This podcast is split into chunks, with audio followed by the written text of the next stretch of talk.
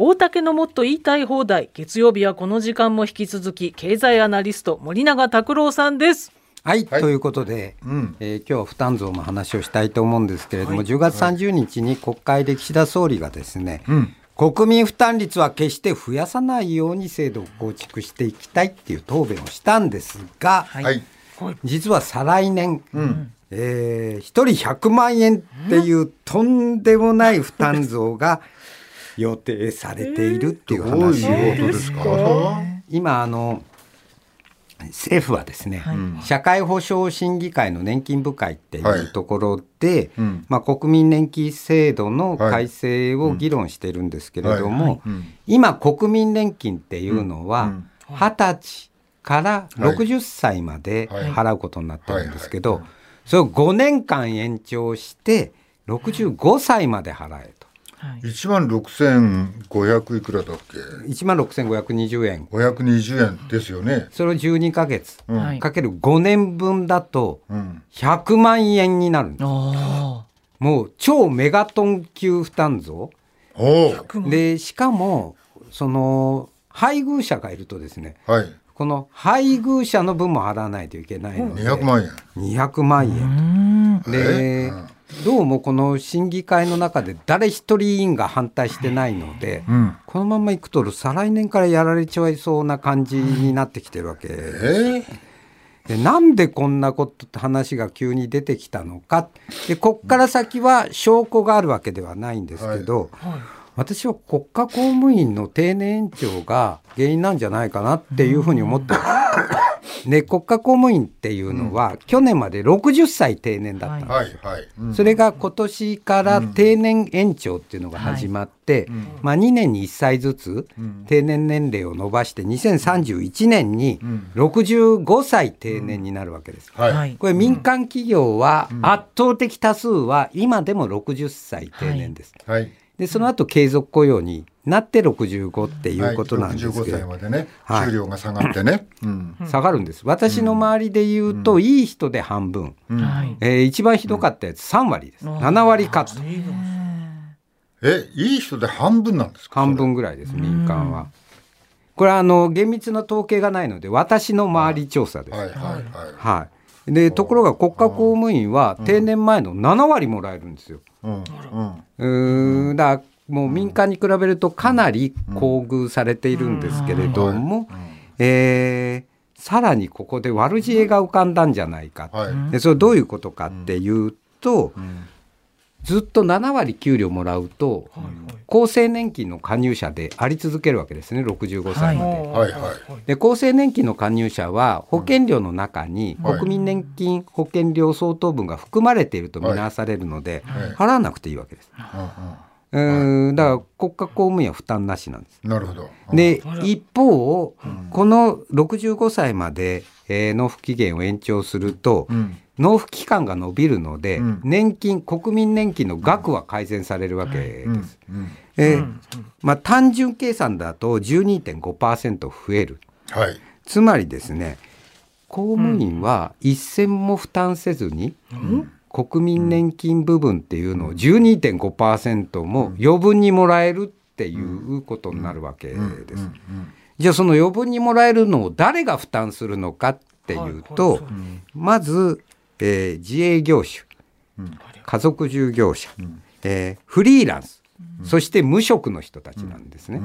で最も影響を受けるのは私は60歳で定年になった途端に会社を辞めて、えーでそこでその、まあ、年金繰り上げ請求するなり、えー退職金を取り崩しながら、えー早めの老後を楽しむ人たちっていうのは、そういうライフスタイルを選択すると200万円の罰金が来るっていう社会になっちゃうわけですよ。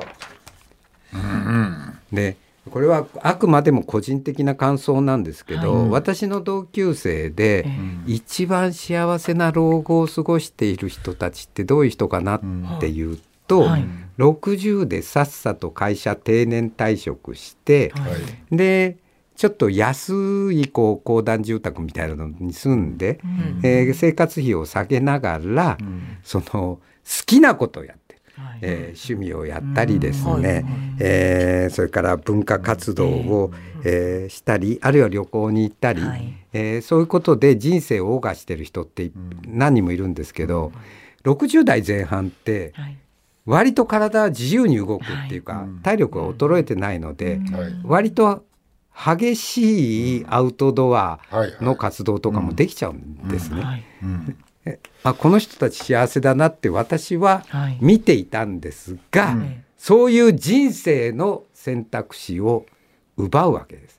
それでいいのかっていうのは私はとっても思うんですけど、60歳までっていうのを65歳までにこう1万6520円？はい。を払うわけだ。はえどんなひ人でもこれは払うんですか？だから公務員はちょっと別にしてい、パートタイマーじゃなくって、パートタイフルタイムで働いてる人を除けばみんな払うんです。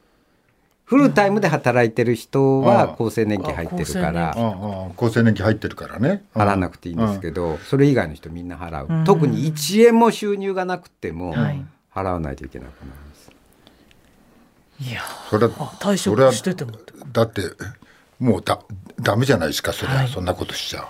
う。いやー私だから、これ決ま決まってるんだから決まあでこうそうなるんじゃないかなってうわ噂は飛び交ってますけどこれ本当にやるんですかいやあの、うん。高松菜奈っていう芸人さんがいるんですけど、うん。はいはい。彼女なぜか社会保障審議会の年金部会の委員になってるんですよ。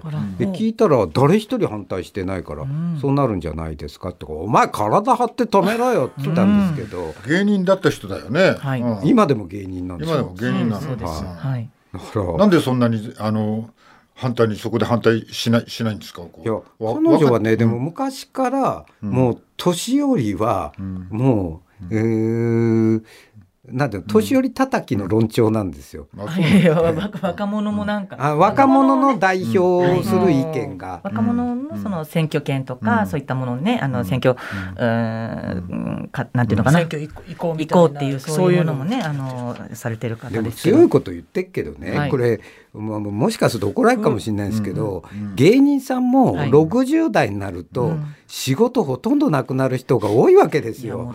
で その仕事ほとんどない中で、はい。国民年金保険料払えんのか？彼女はまだ若くていっぱい仕事あるんですけど、少なくとも私が見てる芸人さんは高齢期になると仕事減る人がほとんどなんです。らもう落語時代のご隠居みたいな方もいなくなっちゃう感じですよね、うん。もうこのね。いや困だっちゃうな。でもこのこのあれ何1万月月額1万6520円っていうのは二十歳からはん25年間？この間までな話で40年間払ってる。40 40年。間。はもうずーっと払ってるわけですよい、ね。そうそうその上にあの復興のあれが加わりました、はいにね所得の2%だっけ、はい。復興税が、はい。それをずっと払ってきてそれが今度60でやっと今度帰ってくるぞっていう時に65歳まで延期してまだ払い続けると。はい。帰っても来ないで。はい、だから年寄りいじめはもういい加減にせよと私は思うんですけどはでもどうしようもないなこれ。もし本当にねこういうことになるんだったらね。いやだってこれはもうだってさ年間200万って大体年取ってはい。収入200万ぐらいですよ年取ったら。いやいや。編集全部みたいなね。それで減税4万ですよ。なめんじゃねえぞ。はい。以上、大竹のもっと言いたい放題でした。明日火曜日は武田砂鉄さんがいらっしゃいます。はい森永さんには2時の時報までお付き合いいただきますこ。れはすごいなでも。